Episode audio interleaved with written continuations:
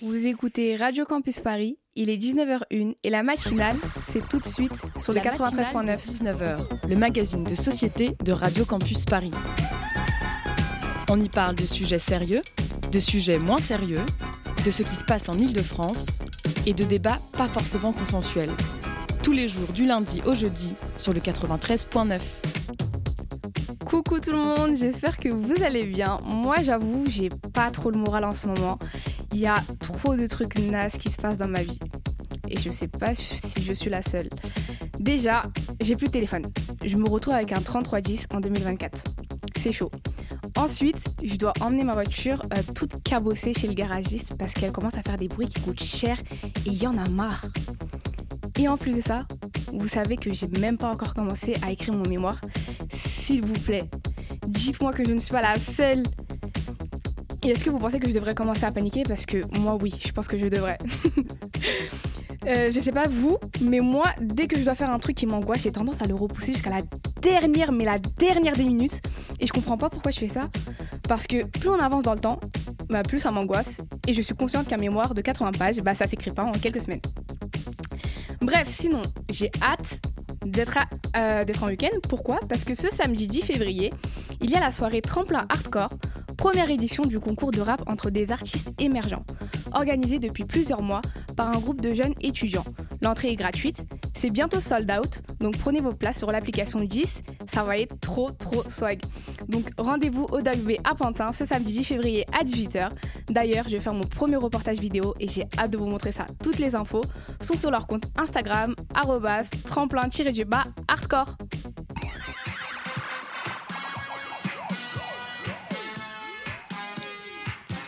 Ce soir, exceptionnellement, on commence par le Zoom avec Pierre et Arid à mes côtés. Qui recevra Alexandre Girard, coordinatrice euh, médiation et action culturelle du service musique et documents parlés, qui nous parlera euh, du cycle culture euh, hip-hop de la bibliothèque publique d'information du centre Pompidou et de la rencontre musicale avec Dynasty. Puis juste après, on écoutera le reportage de Hugo Traversier sur la rencontre entre des associations et des acteurs européens à la Cité internationale universitaire pour la journée Droit de cité. Et enfin, Élise Druel et Gauthier nous présenteront leur chronique, la matinale la plus lève-tard de la bande FM. C'est tout de suite et jusqu'à 19h55 sur le 93.9. Le Zoom, dans la matinale de 19h. Ce soir, on reçoit Alexandre Girard et on est avec Pierre pour ce Zoom. Bonsoir à tous, c'est Pierre, changeons d'air. Ce soir, je reçois dans le Zoom Alexandre Girard, coordinatrice médiation et action culturelle du service musique et documents parlés de la BPI. Alexandre, m'entendez-vous et comment allez-vous? Bonsoir, j'entends euh, très bien et je vais très bien. Mais c'est génial, j'adore.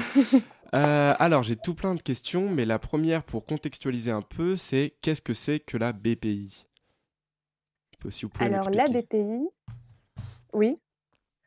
Euh, la BPI, c'est la Bibliothèque publique d'information. Mmh euh, donc, c'est une grande bibliothèque qui est euh, dans le centre Pompidou, au niveau 2 du centre Pompidou. Et c'est une bibliothèque qui est un peu spéciale parce que c'est une bibliothèque nationale qui a vocation à accueillir à la fois des étudiants et tout le public qui a envie d'y rentrer.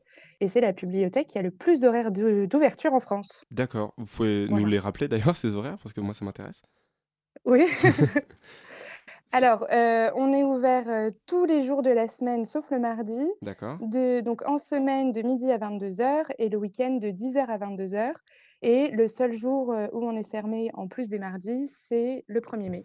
Ah oui, ça, ça, fait des sacrés horaires quand même. Hein. Voilà.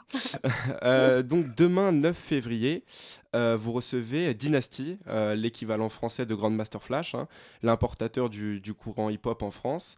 Qu'attendez-vous de, de, cette rencontre et quelle, prend, quelle forme elle va prendre? Dans quoi elle s'inscrit? Alors, cette rencontre, en fait, c'est la deuxième rencontre d'un cycle intitulé Culture Hip Hop qui a commencé en janvier à la bibliothèque. Et vous receviez qui à C'est une rencontre musicale. Ah, alors, le 22 janvier, on a reçu, c'était un cycle sur faire l'histoire du hip hop. D'accord. Et on a reçu Karim Amou et Marie, Marie Sonnette Manougian qui ont coordonné l'édition de l'ouvrage 40 ans de musique hip hop en France. Uh-huh. et la modération se faisait par Ager Ben Boubaker. Et donc, ça, c'était la première rencontre. Là, demain, demain soir à 20h dans l'espace musique de la bibliothèque, c'est une rencontre musicale avec Dynasty autour des questions des pratiques DJ. Donc, en fait, la manière dont ça va commencer, c'est très simple. les gens entrent dans l'espace musique et il y a de la musique. Et, Dynasty est derrière ses platines et, et on profite. Et le show va durer 30 minutes. Et ensuite, il y aura une discussion entre Yasmina Benbekai et Dynasty. Et ensuite, le public pourra poser ses questions. D'accord. mais tout ça dans une bibliothèque finalement. C'est voilà. fou comme concept. C'est ça. c'est un espace oui, musique fermé ou Alors, non, l'espace musique sera fermé pendant la journée au public en préparation de la rencontre, mais sinon la bibliothèque est ouverte au public. L'idée, c'est déjà de rappeler un peu les missions de démocratie culturelle de la bibliothèque mmh et de montrer que bah, dans l'espace musique, parfois, il y a de la musique. Ça arrive aussi. Après, on n'est pas cruel. Ouais. on ne fait pas ça en période de bac, on ne fait pas ça en période de partiel, et on fait ça le vendredi soir à 20h quand tout le monde a besoin d'une bonne pause. Oui, c'est ça. qui, quel genre de public vous attendez Quel genre de public vous essayez de de, de, séduire sur cet événement-là? Euh, tout, le monde. Là, hein. clairement, on n'a pas tellement de public cible. Le hip-hop, ça parle vraiment à tout le monde. Là, euh, c'est les 40 ans de la sortie du premier album euh, français, intégralement en français de hip-hop, qui d'ailleurs a été fait par Dynasty. Donc le hip-hop, c'est quelque chose de transgénérationnel. C'est aussi quelque chose qui touche tous les milieux socioculturels, toutes les tranches d'âge, tous les, Enfin, tout le monde peut être intéressé par cette rencontre et peut avoir envie de venir, notamment parce que c'est gratuit. Oui, et ça, il faut le rappeler. On a une capacité quand même d'entrer dans la BPI où, où, vraiment on, peut se retrouver à 250 à, à, danser sur des beats de, de Dynasty. Alors, l'espace musique, on a une jauge à 100 personnes. D'accord. Mais je pense qu'il ne faut pas se leurrer. La musique, on va l'entendre dans tout le niveau 3. Ouais. Donc, s'il n'y a pas de place dans l'espace musique, je pense que les gens qui sont juste intéressés par le fait d'entendre et pas forcément de danser, on trouvera la place. Forcément. Forcément. Est-ce qu'il y a quels sont un peu les autres grands projets culturels de la BPI Est-ce qu'on est que sur le, le, le cycle hip-hop ou est-ce qu'il y a d'autres choses qui, qui, qui, gravitent autour? Alors, il y a plein de choses à la BPI. En fait, à la BPI, de toute manière, tous les jours, il se passe quelque chose. Ouais.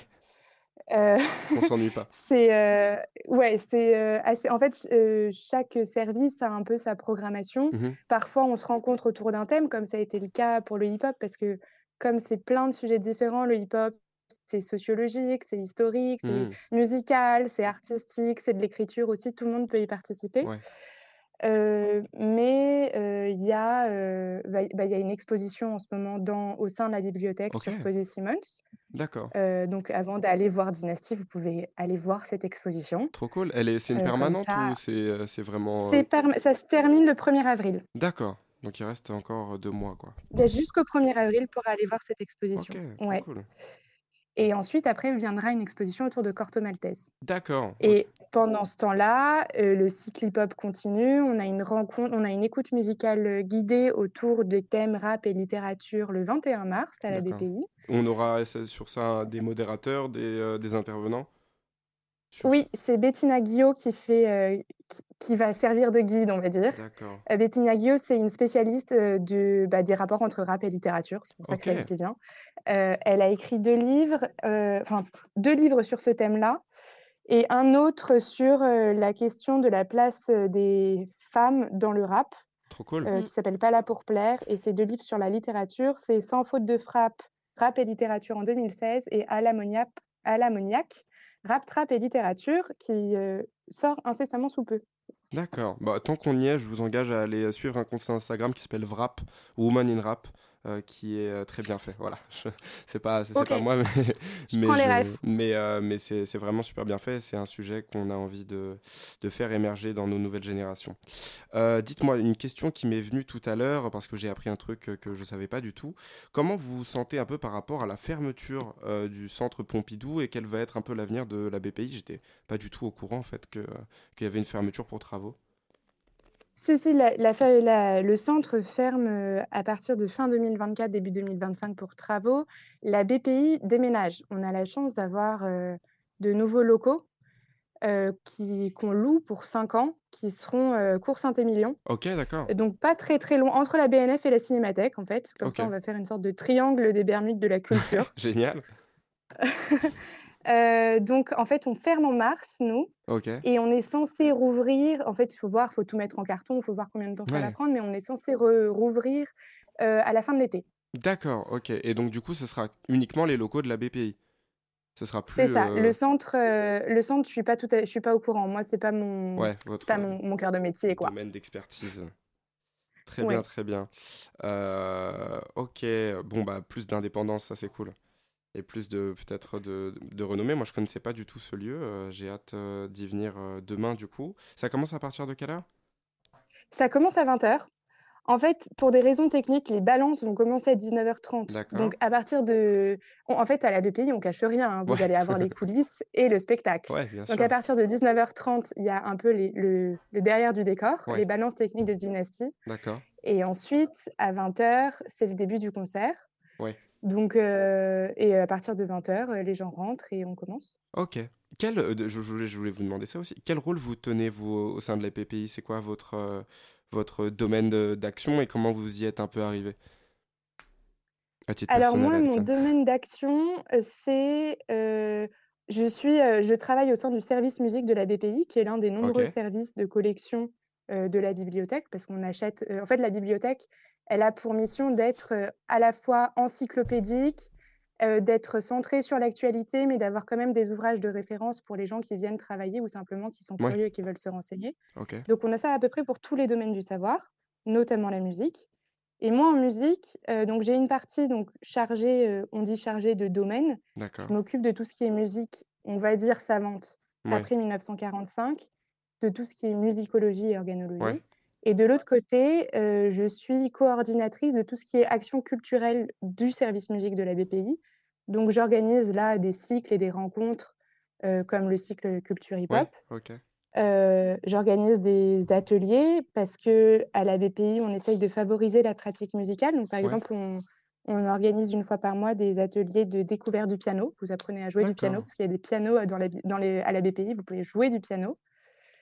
Et tout ça gratuitement Des ateliers de chant, des ateliers de prise de parole. Là, il y a des ateliers de beatbox qu'on va essayer d'organiser dans le cadre de ce cycle, justement. D'accord. Et, et puis, avec les collègues, je coordonne ce qu'on appelle des valorisations. C'est des... On met en avant certains livres qui nous paraissent importants, soit pour un thème, soit pour la collection. Donc là, par exemple, dans le cadre du cycle hip-hop, on a mis en avant des livres, des musiques, créé des playlists. Ouais, toute une, toute une émulation autour du, euh, du sujet, quoi. Et tout ça, c'est bien sûr gratuit. C'est comment? C'est tout ça, c'est gratuit, tous ces ateliers. Euh, bah oui. Oui, non, le concept de le concept de la BPI, c'est c'est gratuit pour tout le monde et qui que vous soyez, vous êtes bienvenu. Ça, c'est vraiment. Euh, c'est magnifique, c'est magnifique parce qu'on on pourrait croire ça utopique et finalement en fait euh, c'est. Eh ben, les bibliothèques, c'est un endroit où l'utopie se réalise. Voilà. on, dirait une citation de Nelson Mandela. vous avez, vous, avez fait. C'est de Alexandre Girard. D'accord. Bah, 8 bah, février 19h14. Je vais, euh, je vais, écrire ça sur un mur juste en sortant de la radio. Euh, merci beaucoup Alexandre, merci beaucoup bah, de, de, nous avoir renseigné sur l'événement qui se passe, je le rappelle, demain. Euh, à la BPI, euh, donc au centre Pompidou. J'espère que vous serez nombreux parce que euh, parce que c'est rare ce genre d'événement gratuit et, focalisé sur le hip-hop parce que ça prouve encore que le hip-hop rentre de plus en plus dans la culture commune, et ça c'est beau. De, qui plus est avec Dynasty, bientôt 65 ans et encore un monument du hip-hop. Donc je vous engage à venir bien nombreux, et, et encore une fois, je vous remercie Alexandre. Merci à vous. au revoir. Et merci à toi Pierre bah, pour ce zoom. Et tout de suite, on écoute Nasty Jazz de Dynasty.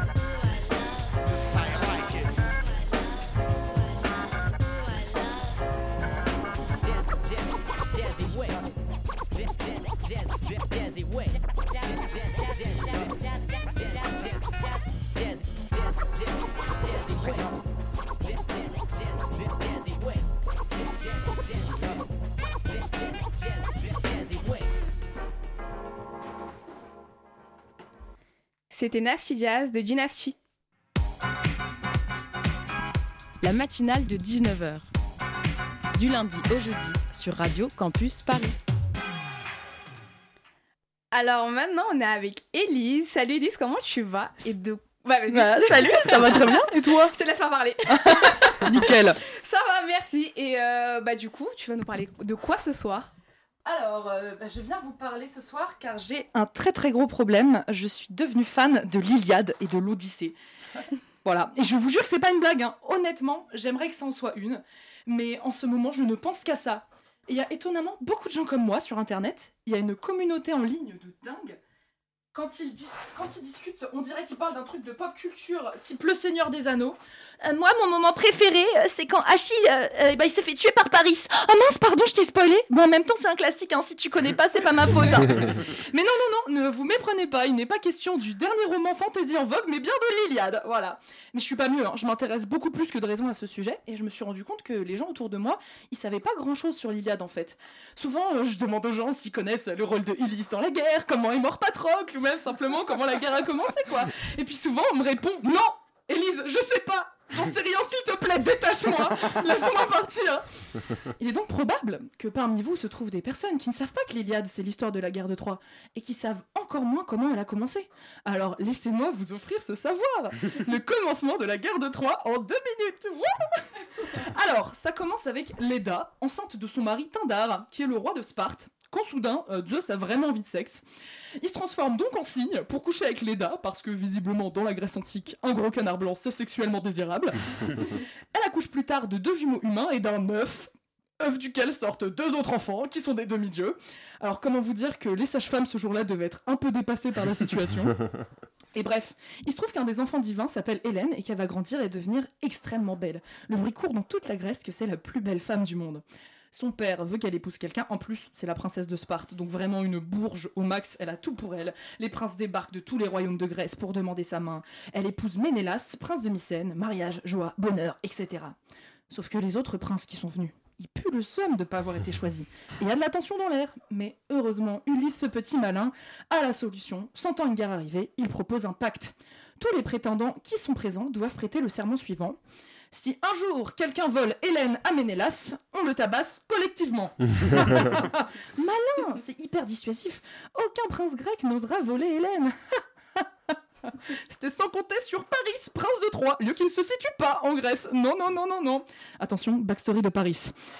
Un jour, il y avait une fête chez les dieux, et Eris, la déesse de la discorde, avait trop la haine de ne pas être invitée. Du coup, elle envoie une pomme avec écrit dessus Pour la plus belle le move de génie. Athéna, Aphrodite et Héra trouvent la pomme, se la disputent et elle demande à Paris de choisir qui est la plus belle. Il choisit Aphrodite et en échange, elle lui promet l'amour de la plus belle femme du monde. C'est lié. Du coup, notre pote Paris, il a entendu les rumeurs sur la beauté d'Hélène, il se rend à Sparte en faisant croire à une visite diplomatique, mais kidnappe Hélène et se taille avec. Enfin, certains diront qu'elle a été kidnappée. Moi, je pense que quand t'es coincé avec un mec dont le prénom est Ménélas, t'as envie de t'échapper. Et là, bah, tous les mecs qui ont juré d'aider Ménélas, si un jour quelqu'un lui volait Hélène, ils se retrouvent comme des idiots parce qu'ils n'avaient pas pensé à l'éventualité que quelqu'un d'autre que pouvait voler Hélène, la tuile. Et à cause de leur serment, ils sont tous obligés de partir aider Ménélas.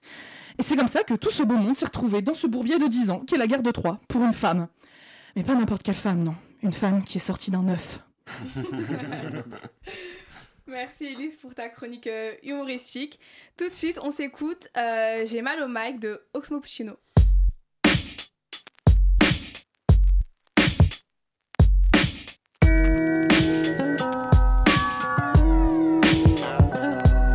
J'ai mal au mic, c'est la seule tristesse que je ressens. Tu m'as planté dans le dos, y avait pas de sang. Car c'est du son qui coule dans mes veines en BPM. Musique des mamies lady, sans belle mélodie, mec. Auditeurs et spectatrices, applaudissez ce charismatique pratiquant du rap magique. Je marche dans la vie, un Walkman et un pack de pile pour pas être en panne dans la cabane en 4. Kidnapping, assise dans la banane au chaos. Je croyais que j'allais sortir du ring au premier chaos. Je reviens te tuer sapé en arbitre. délivre un titre pour suicidaire averti. Carabine à air déprimé, cherche tant pis. Passe la green, pisse, assez pour 10 cendriers vides. Mais songe en profondeur, sans escale ni scaphandrier. Gris dans ma vie, il fait tout le temps à cause des pots d'échappement. La musique est ma porte d'échappement. Chaque note m'apporte un rythme cardiaque. Suffit que le beat reparte pour que mon mic batte. J'ai mal au mic, c'est la seule tristesse que je ressens. Tu m'as planté dans le dos, y avait pas de sang. Car c'est du son qui coule dans mes veines en BPM. Musique des mamies lady sans belle mélodie, mec, j'ai mal au mic. C'est la seule tristesse que je ressens. Tu m'as planté dans le dos, y avait pas de sang. Car c'est du son qui coule dans mes veines en BPM. Musique des mamies lady sans belle mélodie, mec. ça fait un, encore moins deux pour le troisième couple. Je suis jamais parti, mais toujours de retour. Lumière à l'horizon, on traîne en bas des tours j'étais hier, vite été hier, de thé à la menthe, on pense à nos potes pas morts de vieillesse. Mes sujets sont plus graves qu'une basse, la musique les élève, mes lèvres célèbrent celle qui n'est qu'une longue trêve de plaisanterie. La vie est courte et cette salope est unique, ironique, son mérite d'être vécu. Pas venu étaler nos souffrances, j'ai pas que ça à faire, frère. Mes thèmes viennent de la souffrance même. Je sais qu'avant de tirer, tu respires un grand coup. Connais-tu lorsqu'on braque cette douleur qui prend le pouls De partir, je m'en fous, je crains que la manière. Ce monde n'est pas le mien même si je m'en sors bien. J'ai mal au mic, c'est la seule tristesse que je ressens. Tu m'as planté dans le dos, y avait pas de sang. Car c'est du son qui coule dans mes veines en BPM. Musique, t'es ma lady sans belle mélodie, mec, j'ai mal au mic. C'est la seule tristesse que je ressens. Tu m'as planté dans le dos, y avait pas de sang. Car c'est du son qui coule dans mes veines en BPM. Musique, t'es ma lady sans belle mélodie, mec, j'ai mal au mic. C'est la seule tristesse que je ressens. Tu m'as planté dans le dos, y avait pas de sang. Car c'est du son qui coule dans mes veines en BPM. Musique, t'es ma lady sans belle mélodie, mec, j'ai mal au mic. C'est la seule tristesse que je ressens. Tu m'as planté dans le dos, y avait pas de sang. Car c'est du son qui coule dans mes veines en BPM. Musique, t'es ma lady sans belle mélodie, mec.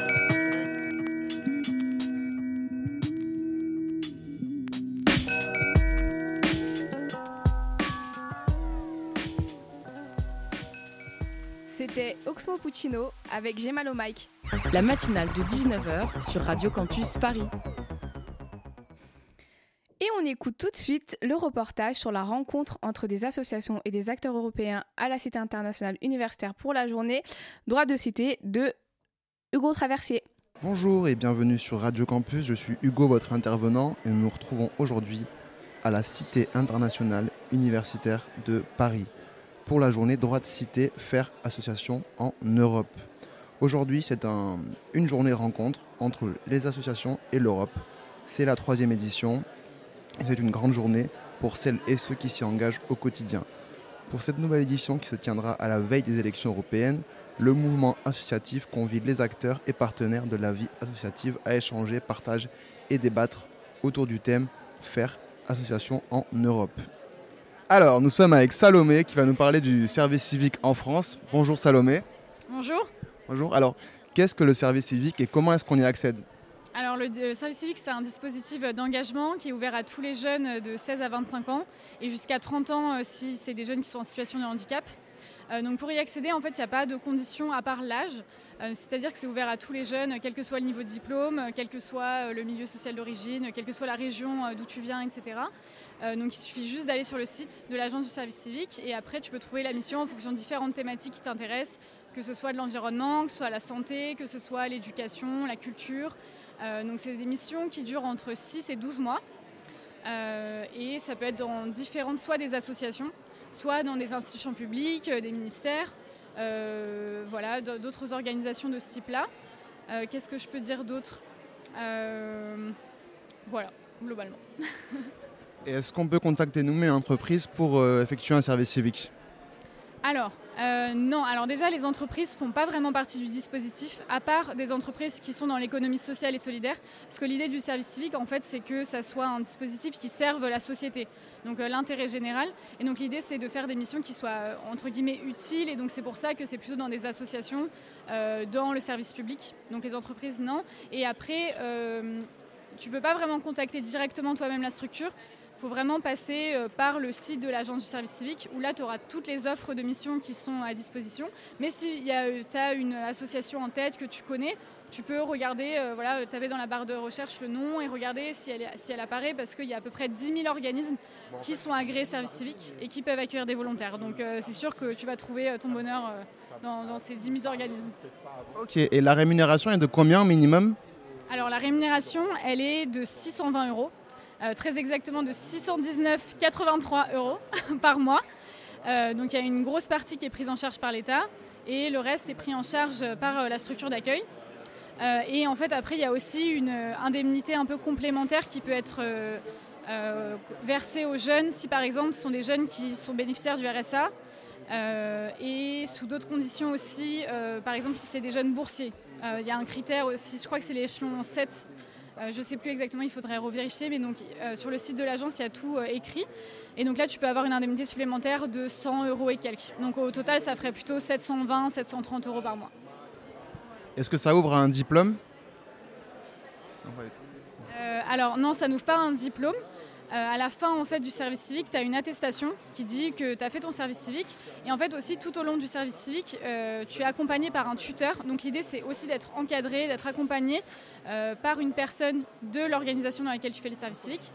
Et l'idée, c'est que cette personne-là va t'accompagner dans la définition de ton projet d'avenir. Et ça, c'est vraiment partie intégrante du dispositif. Donc c'est obligé que quelle que soit la structure dans laquelle tu es, tu vas être accompagné par un tuteur. Et à la fin, il va t'aider à réfléchir aussi sur les compétences que tu as acquises pendant le service civique.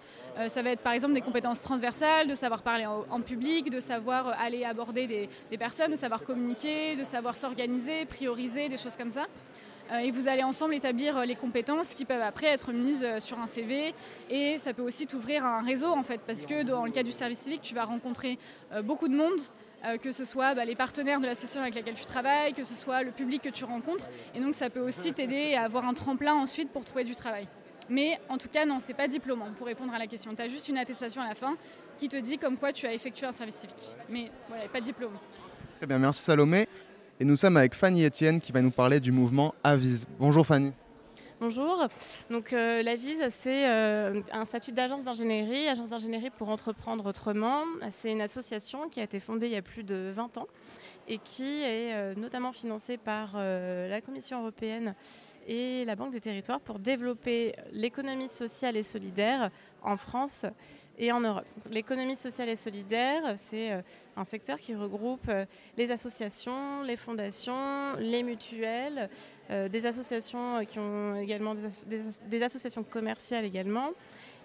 et qui regroupe donc des structures qui ont un impact social et ou environnemental euh, voilà.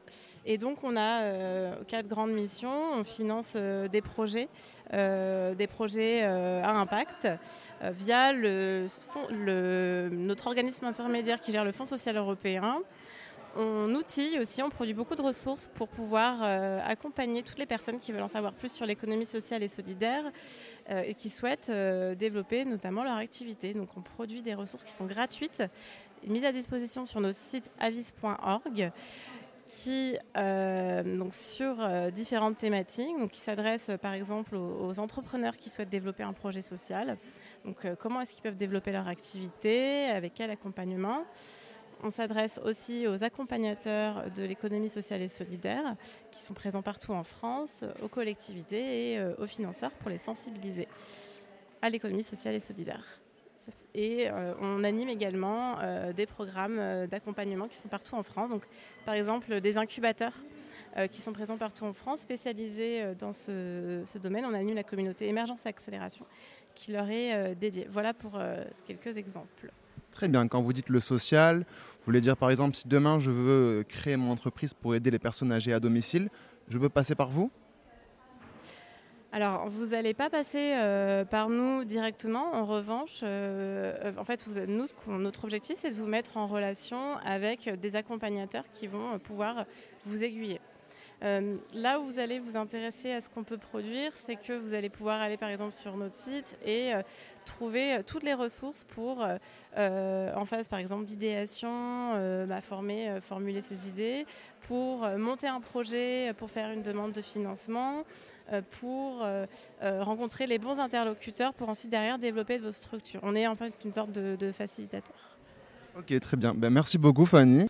Bonjour Désiré, et vous, vous travaillez pour le CNAGEP et vous allez nous en parler. Oui, je peux le, alors, le CNAGEP, euh, c'est une coordination d'associations d'éducation populaire et de jeunesse. Euh, et je suis là aujourd'hui dans le cadre euh, pour présenter en fait le dialogue de l'UE en faveur de la jeunesse, qui est un processus qui permet d'avoir un dialogue entre jeunes et décideurs politiques pour avoir des politiques publiques plus en adéquation avec les besoins des jeunes.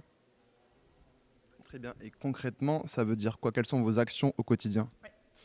Alors, le euh, dialogue de l'UE en faveur de la jeunesse, c'est un processus qui est malheureusement méconnu. Mais euh, en France, il, existe un groupe national de travail dans lequel euh, on va retrouver des associations qui sont intéressées pour faire vivre en fait ce, ce dialogue de l'UE en faveur de la jeunesse dans leur structure, représenter leurs jeunes. donc, ça va passer par, par exemple, lorsqu'on est en phase de consultation et qu'il y a un sondage, il va falloir faire le relais.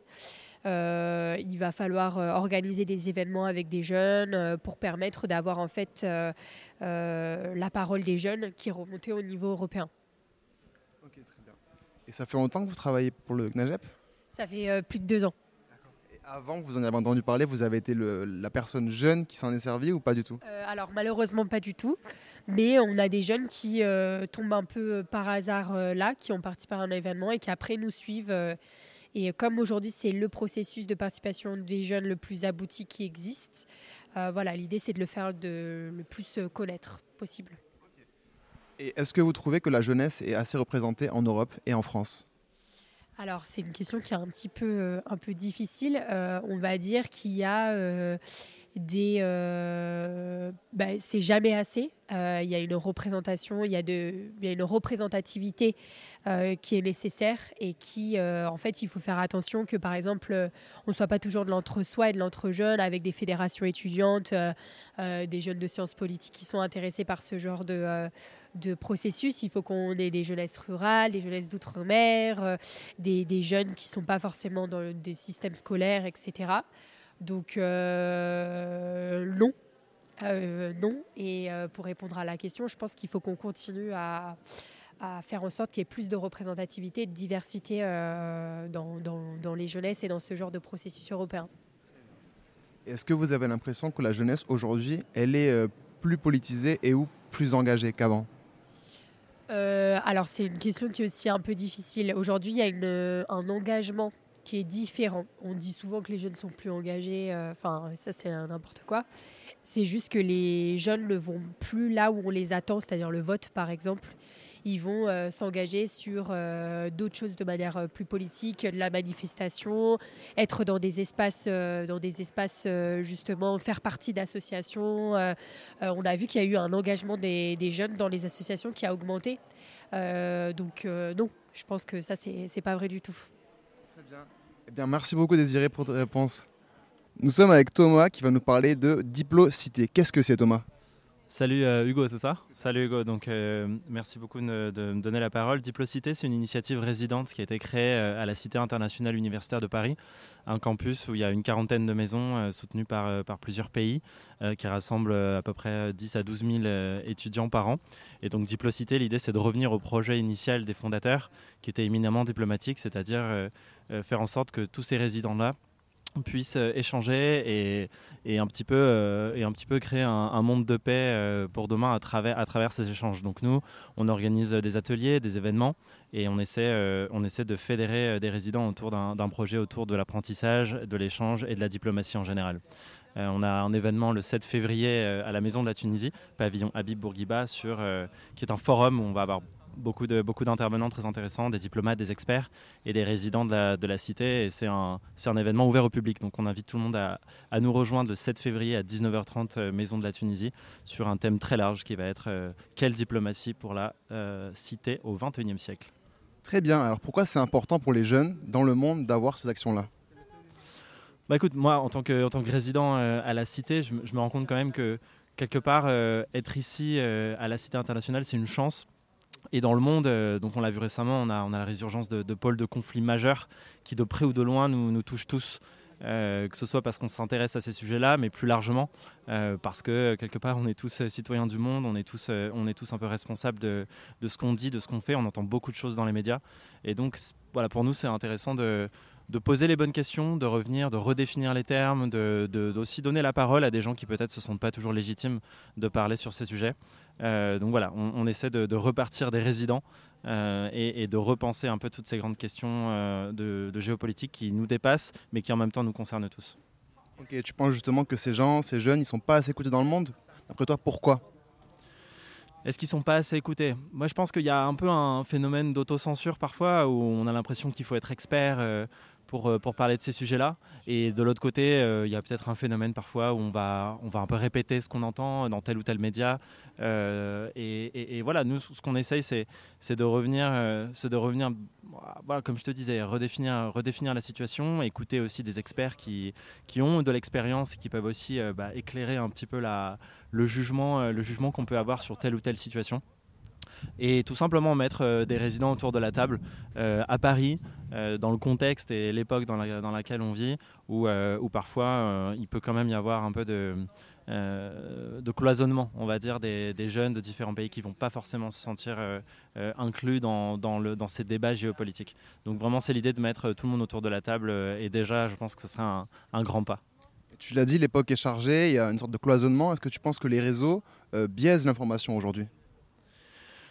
Les réseaux, c'est ambivalent. À la fois, c'est un espace euh, démocratique puisque tout le monde a la parole.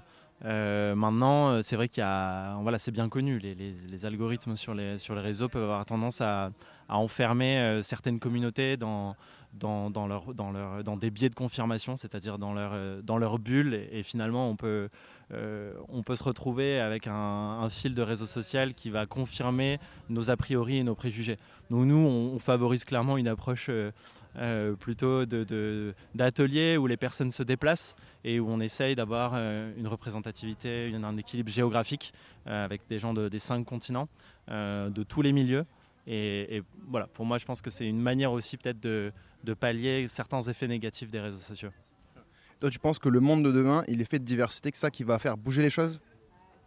On peut dire ça, on peut dire ça, mais la diversité, je pense qu'il faut aussi être actif, c'est-à-dire euh, euh, typiquement à la cité, il y, a une grande diversité, euh, mais, je pense que ça peut être bien d'aller chercher les gens autour de thèmes précis et d'être proactif vis-à-vis de, de, maisons typiquement comme à la Cité internationale qui vont, qui vont peut-être pas toujours se sentir euh, impliqués dans les, dans les discussions. Donc notre but c'est vraiment euh, de jouer sur cette diversité-là mais en étant actif, en ne la prenant pas comme un, comme un acquis. Est-ce que tu as le sentiment que les gens s'engagent pas assez, peut-être par manque d'information? Oui, oui, je pense que l'information, c'est clairement une condition, une condition nécessaire pour s'engager. Je suis tout à fait d'accord. Eh très bien, mais merci beaucoup Thomas. Alors nous sommes avec Fatoumata qui fait également partie de l'association la, Diplocité. Euh, Est-ce que tu penses que la jeunesse est assez représentée dans le monde aujourd'hui? Euh, Je peux dire que la jeunesse est assez représentée, mais euh, pas, euh, sa voix n'est pas très représentée dans le débat public. Donc quand on prend des continents, par exemple pour l'Afrique où euh, après moi je suis un peu trop euh, axée Afrique on va dire. Après je pense que ça peut être intéressant. Où on voit que la population elle est largement jeune elle est représentée démographiquement. Mais quand on parle de la portée de leur voix euh, sur des décisions qui ça par exemple en ce moment on parle de transition écologique environnementale donc c'est des questions qui intéressent principalement la jeunesse de demain les voix des jeunes ne sont pas assez représentées donc je pense qu'il faudrait euh, avoir beaucoup plus d'initiatives comme le vôtre, je pense, qui, euh, qui essaie de, rassembler les différentes voix des jeunes pour essayer d'avoir euh, des, résultats concrets et aussi mieux faire face aux défis qui concernent actuellement le monde et qui concernent que les jeunes. Là, je suis un peu très drastique dans mes propos, mais c'est juste que les jeunes sont porteurs d'avenir, sont porteurs de beaucoup d'idées qui, si sont mises en place, peuvent nous permettre de pouvoir lutter contre euh, les problématiques qui nous concernent actuellement. Donc non, si je réponds à votre question directement, les jeunes sont représentés démographiquement, mais quand il s'agit de porter leur voix, etc., et leurs initiatives, il y a encore du travail à faire. Est-ce que tu penses que ce travail, les politiques pourraient le faire? Est-ce qu'ils n'en font pas assez? Euh, Moi, je pense que... Euh, on n'est pas, on n'est plus à l'époque de l'État-providence. J'ai envie de dire que l'État n'a plus. Euh, je ne dis pas que l'État n'a pas sa place, mais euh, tout ne peut pas être fait par l'État. Il y a des priorités, etc.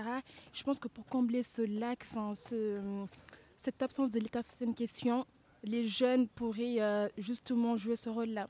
Donc les politiques, oui, ça peut être intéressant. Par exemple, là, on voit, par exemple, quand je prends l'exemple de Macron, je ne suis pas macroniste, hein, je prends juste l'exemple, faut être clair. Euh, quand on voit euh, ce qu'il avait organisé à, Montpellier sur le sommet France-Afrique, on voit que c'est aux jeunes qu'on a donné, le, qu'on a donné la parole et on voit la portée en ce moment. Par exemple, tout à l'heure, je vous parlais de l'association euh, Je m'engage pour l'Afrique, qui est un incubateur de politique publique citoyen, qui fait vraiment des actions qui sont très intéressantes et qui, euh, qui euh, ces actions-là montrent concrètement en quoi les jeunes sont très importants en ce moment, que ce soit pour la mise en œuvre de politiques, que ce soit pour résoudre certains problèmes qui nous concernent. Donc là, je prends juste exemple du sommet de Montpellier pour dire que bah, en ce moment, pour euh, promouvoir ou même pour espérer avoir des impacts positifs par rapport à des actions qu'on met en place, les gens sont clairement indispensables. Tu as le sentiment qu'en France, on se rattache trop à l'État-providence alors qu'on devrait plus bouger sur le terrain? Oui, enfin, moi je, je pense que y a, on a trop d'attentes vis-à-vis de l'État alors que bah, non. Là, on voit la société civile qui commence à se lever, les sociétés civiles justement qui sont, qui sont surreprésentées par des jeunes. Donc, je pense qu'il y a des actions qui doivent être menées sur le terrain pour qu'il y ait des, euh, répercussions sur le long terme. Par exemple, on ne peut pas se fier à l'État-providence parce que la démocratie, la vie démocratique telle qu'elle est organisée, c'est des mandats de 5 ans.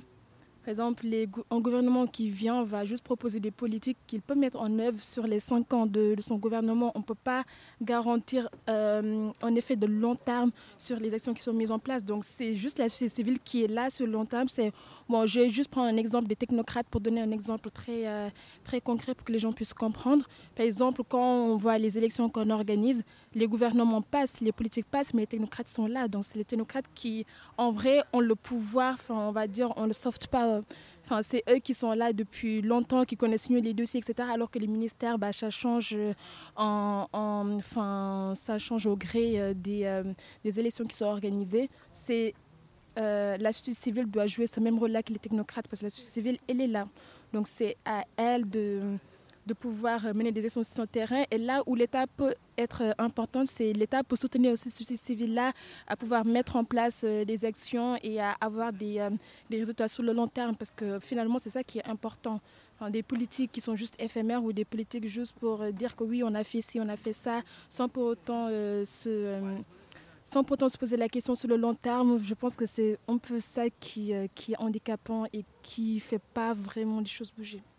Ok, ben merci beaucoup Fatoumata. Qu'est-ce que tu souhaites à la jeunesse pour le futur? Est-ce que tu es positif sur le futur? Est-ce que quoi? Positif sur le futur euh, Oui, enfin quand je vois des, jeunes comme, euh, comme les gens, dédicace à mes amis de diplocité. Ah non, oui, euh, moi je suis très optimiste par rapport à la jeunesse parce que je vois en ce moment que bah, la jeunesse se bouge, la jeunesse essaie tant bien que mal de mettre en place des actions et, et donc je suis vraiment très optimiste pour l'avenir.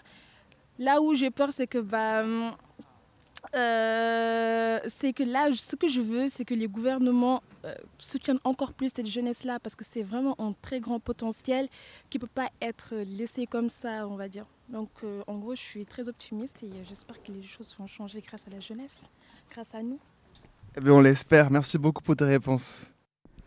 C'était le reportage d'Hugo Traversier sur la rencontre entre des associations et des acteurs européens à la Cité internationale universitaire pour la journée droit de cité. Merci Hugo pour euh, ce reportage très intéressant. Et maintenant on s'écoute Tajliba de Aziza Brahim.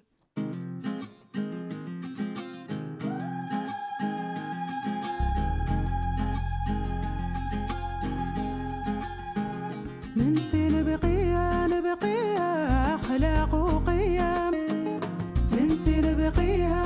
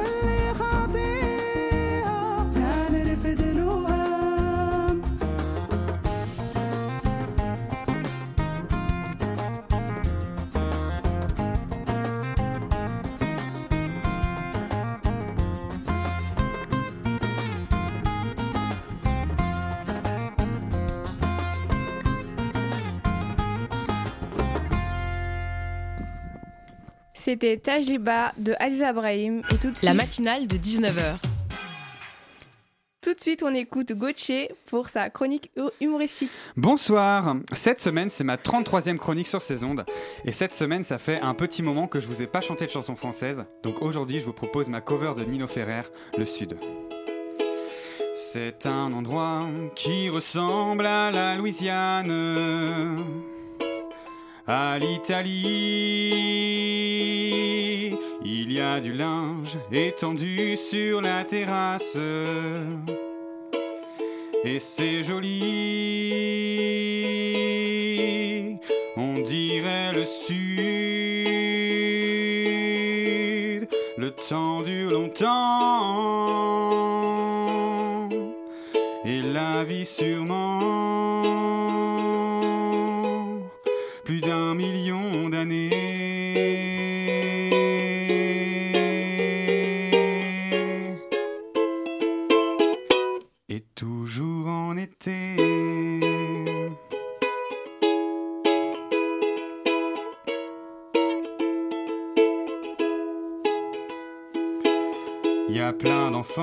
qui se roulent sur la pelouse. Y a plein de chiens. Y a même un chat, une tortue, des poissons rouges. Y a. Y a un dodo. Ah ouais? Wesh. euh, C'est bizarre le sud. Je croyais qu'ils avaient disparu. Y a même. Wow Il y a un truc qui a essayé de me mordre là. Oh, wesh. Euh, ça fait un peu flipper.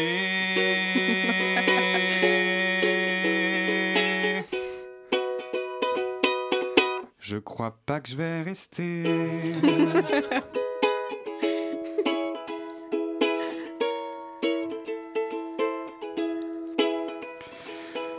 Je suis pas trop rassuré par cette région, par ces animaux. Non mais c'est nimp, y a des tigres, des guépards, des lions. Y a putain, y a un scorpion. Là non c'est trop quoi en fait. C'est dangereux le sud. J'étais pas au courant. En fait, Perpignan,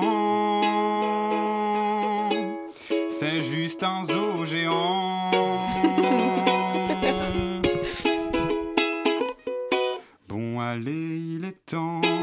Parce que bon, c'est pas que j'aime pas les animaux.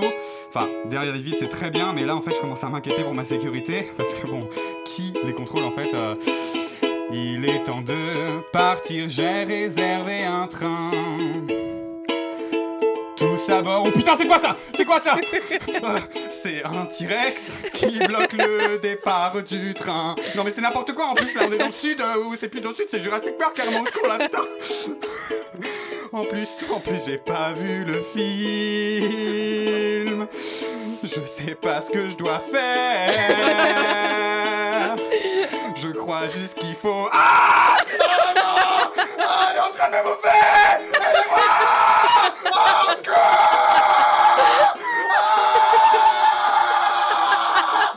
Bon, bah, je suis décédé.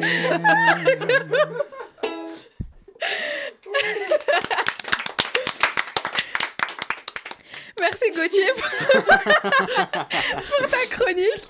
La matinale de 19h, c'est déjà fini. Je remercie notre, euh, notre invité Alexandre Girard d'avoir été avec nous ce soir. Merci à Pierre Yarid pour ce zoom et à Hugo Traversier pour ce reportage. Merci à Élise Ruel et à Gauthier pour leur chronique. Merci à Héloïse Robert à la coordination et à Joey à la régie. Et enfin, et, enfin merci à vous, euh, chers euh, de nous avoir suivis sur le 93.9. Je vais le faire, enfin, je vais arriver. Et la de 19h, c'est fini, mais tout de suite, on retrouve Voix du crépus- crépuscule. Très bonne soirée sur Radio Campus Paris et à très vite.